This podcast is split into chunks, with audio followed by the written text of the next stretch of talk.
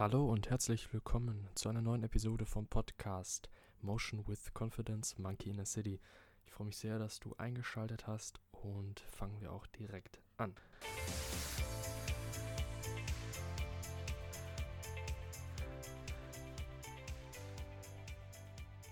Es sind häufig die Basics, die Grundlagen, die absolut fundamentalen Gegebenheiten, die als erstes vergessen werden, wenn man sich mit einem Bereich befasst oder generell sich mit etwas beschäftigt und allgemein auch durchs Leben geht, dann sind häufig die Selbstverständlichkeiten diejenigen, die man schnell übersieht, nicht zuletzt, weil sie selbstverständlich sind und somit für unser Hirn anscheinend nicht so die Wichtigkeit darstellen, sich darauf zu fokussieren oder darauf zurückzubesinnen. Ein sehr gutes Beispiel dafür, auch für den Spruch, den ich hier noch nebenbei erwähne, Common Sense is not common practice, den ich auch sehr schön finde, ist, dass häufig Korrelation und Kausalität miteinander vertauscht werden.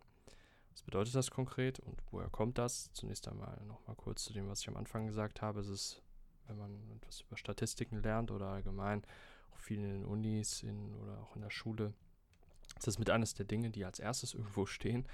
Ganz am Anfang ist es ein Grundsatz, ist auch generell der Wissenschaft, dass Korrelation nicht Kausalität bedeutet. Was bedeutet, wenn zwei Gegebenheiten entweder gleichzeitig oder hintereinander auftauchen, dass das nicht bedeutet, dass sie miteinander in Verbindung stehen oder abhängig voneinander sind. Das heißt, wenn das eine dann fehlen würde, dass das andere nicht passiert.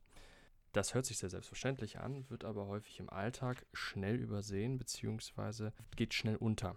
Ähm, Im Allgemeinen beziehungsweise auch unter der Prämisse, weil es viel von der Wirtschaft und auch von der Politik zu eigenen Zwecken genutzt wird, beispielsweise in der Werbung, wird es dann, wird dann eine Notwendigkeit für einen irgendwelchen Konsum suggeriert, weil anscheinend irgendetwas mit etwas zusammenhängt, was aber gar nicht der Fall ist oder dass man sich über etwas Sorgen machen soll. Ein paar Beispiele an dieser Stelle sind ganz banal, wenn nach dem Meeting oder vor dem Meeting der Chef immer sehr sauer wirkt.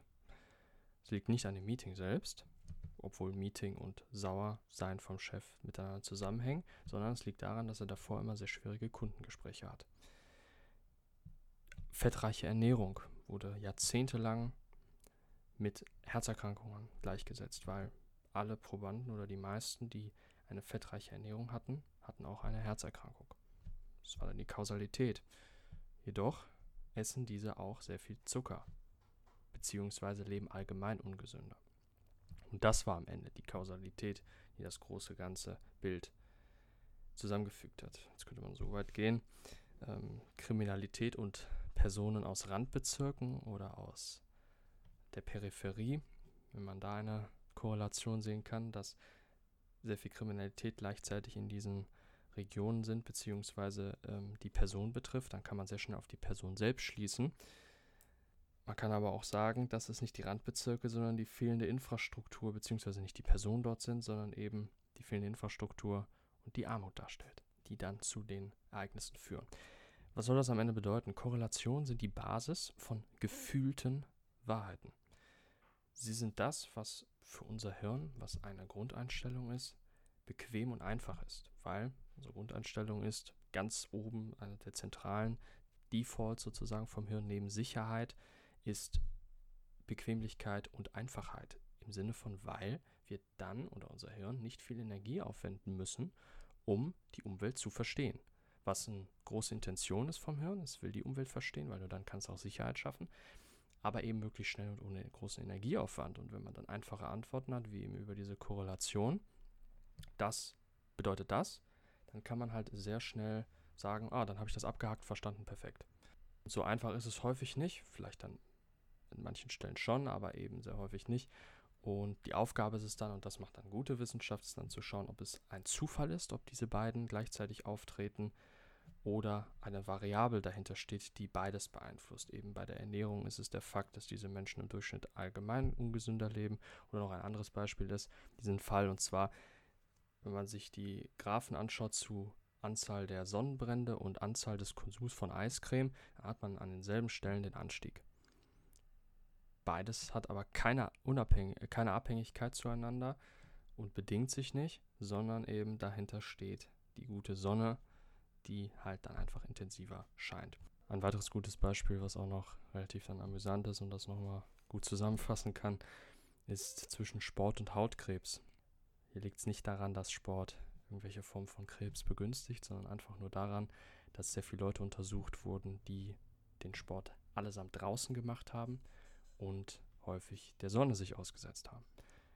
Damit möchte ich es dann belassen. Am Ende nochmal kurz eben die Zusammenfassung, dass Korrelation nicht Kausalität automatisch bedeutet, was aber häufig schnell passiert, weil unser Hirn eben in diesen Kategorien lieber denkt, beziehungsweise es einfach für ihn einfacher, ökonomischer ist und das ist halt nicht schlecht oder ich finde es vielleicht ganz gut, wenn man das selber so ein bisschen im Überblick hat, wie so sein Hirn funktioniert und welchen, welchen schnellen Kategorien es am liebsten denkt, eben vor allem ökonomisch wenig Energie reinstecken in Entscheidungen oder auch in allgemein alltäglichen Situationen. Und dieser Gedankengang, dass es halt das Hirn gerne so macht, kann dir gegebenenfalls im Alltag, wo auch immer, vielleicht auch mal einen Vorteil bedeuten und dass du nicht auf irgendwelche Werbung reinfällst oder politische Aussagen ein bisschen differenzierter bewerten kannst oder halt eben einfach nur eine gesunde Skepsis an den Tag legst, was ja auch in ja, so ziemlich jeglichen Kontexten nicht unbedingt schädlich sein kann. Ansonsten wünsche ich dir noch einen schönen Tag und bedanke mich für dein Zuhören. Klasse, wenn du bis hierhin beim Podcast dabei warst. Ich möchte noch ganz kurz eine Information geben und zwar auf www.motion-confidence.com findest du auch noch in meinem Blog die meisten Podcast-Folgen verschriftlicht, sowie Shirts und Hoodies mit Designs, die genau zu dem Thema im Podcast passen. Philosophisch, psychologisch, bisschen gesellschaftskritisch manchmal. Einfach lasse ich da meiner Kreativität so ein bisschen freien Lauf. Und ich würde mich einfach freuen, wenn du da mal vorbeischaust.